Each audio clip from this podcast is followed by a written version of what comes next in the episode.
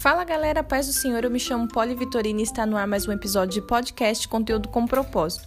E hoje eu vou tentar trazer para vocês uma ilustração de um desenho que eu acabei assistindo e aí eu fiz algumas anotações e isso me ministrou muito e eu creio que compartilhar com vocês vai ajudar vocês também a refletir é, com situações que acontecem mesmo, que pode acontecer diretamente ou indiretamente nas nossas vidas, amém?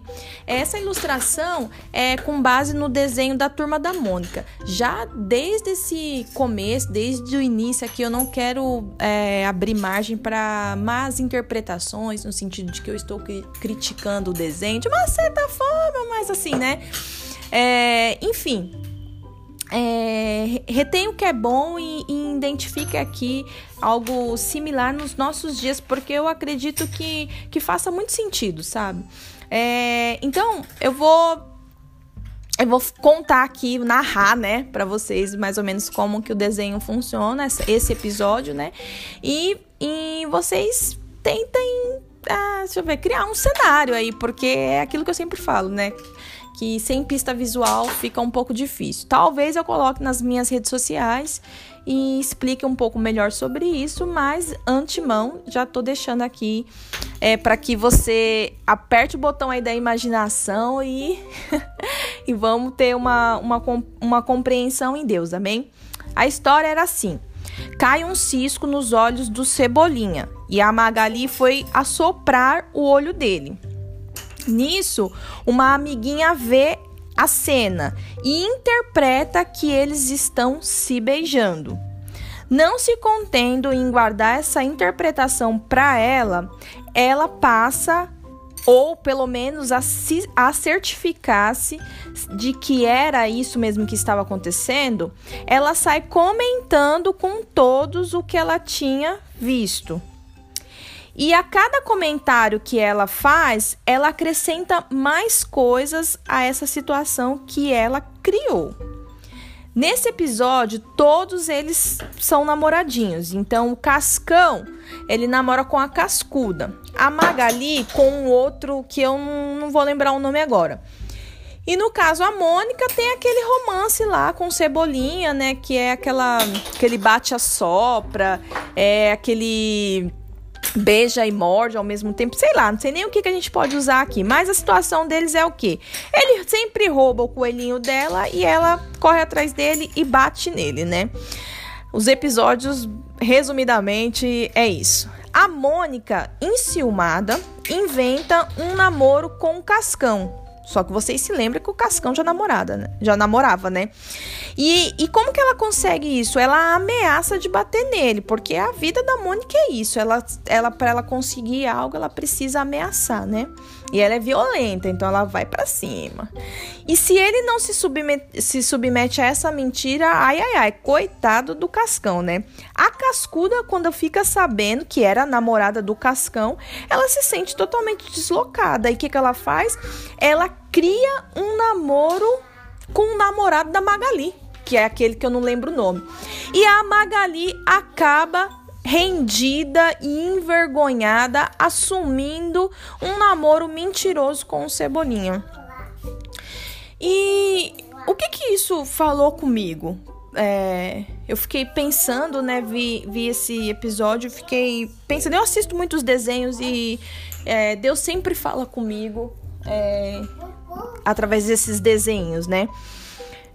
Virou uma confusão essa situação, né? E você pensa que até o momento em que a verdade foi traga à luz, muitos se feriram, né? Muitos é, é, ficaram dentro de uma situação como reféns. E a palavra de Deus já nos alerta lá em 1 Coríntios 15, 33, que as más conversações corrompem os bons costumes. A gente não pode ver uma situação, tirar nossas conclusões e já sair falando. Isso é feio, sabe? É, é um espírito de, de fuxiqueiro, fofoqueiro. E outra, olha a situação que ela criou, como que ela deixou todo, todo o grupo ali de amigos, né? É claro que assim, tendo o conceito da mensagem, né, gente? É, é, eu, tô, eu fiquei pensando muito nesse versículo que Deus me ministrou. Que as más conversações corrompem os bons costumes. Eu acho que esse versículo ele tá muito ali associado à fofoca, à mentira, a mexeriqueiro, sabe? A, a, a ficar em, em rodinhas onde um conta uma coisa, falar mal do outro. Então ele vai, ele vai muito além do que só tá escrito aqui, né? Ele nos dá uma margem para grandes interpretações. É, tudo que falamos tem um peso espiritual. Eu creio que a palavra de Deus, quando ela, quando a palavra em si, quando ela é falada, ela é uma semente uma semente lançada no campo espiritual. Então, anjos e demônio pegam aquilo que tu fala. E o que, que, que você tem semeado com as suas palavras, sabe? Você tem visto situações e tem feito mal testemunhos de pessoas, você tem acrescentado é, em, em, coisas, você vê, vê uma situação e você acrescenta, você conta. Às vezes a gente fica brincando, né? Olha aí como que nasce uma fofoca, né? Você escuta uma coisa, já brincou daquele é, telefone sem fio, né? Que um fala para uma pessoa e ele vai falando no ouvido, no ouvido, no ouvido. Gente, eu nunca vi a última pessoa contar, né, a, aquilo que realmente a primeira pessoa falou.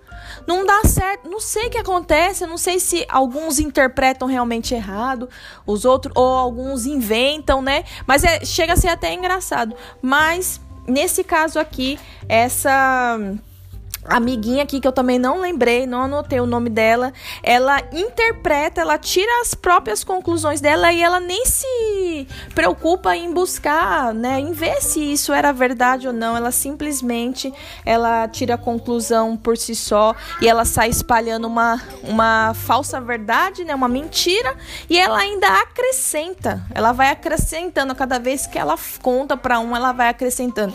Eu acho que isso tem muito a nos ensinar e é por isso que eu quis trazer essa ilustração para vocês e eu espero que vocês sejam é, ministrados, assim como eu fui é, ministrada por um simples desenho. Amém?